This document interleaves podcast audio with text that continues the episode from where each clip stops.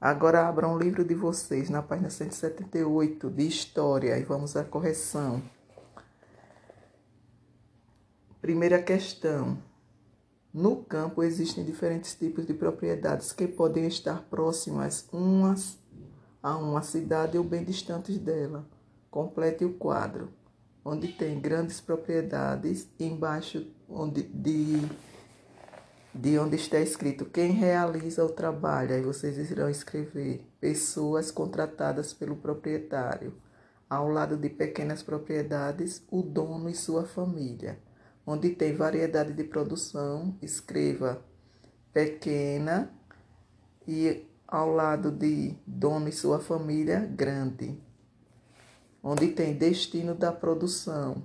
Em grandes propriedades vocês colocam comércio e em pequenas propriedades vocês colocam sustento da família e pequena parte destinada ao comércio. Questão 2.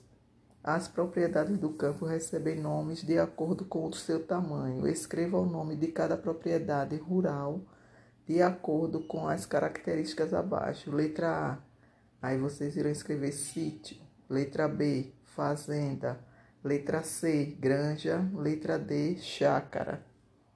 Na página 179, a primeira questão: a vida no campo mudou muito nos últimos anos porque seus moradores incorporaram hábitos e costumes da cidade. Assinale a alternativa correta. A alternativa correta é o último quadro. Vocês marcam um X aí. Questão de número 2. Os bairros rurais são localidades do campo parecidas com, com a cidade. Responda letra A. Como surgem os bairros rurais?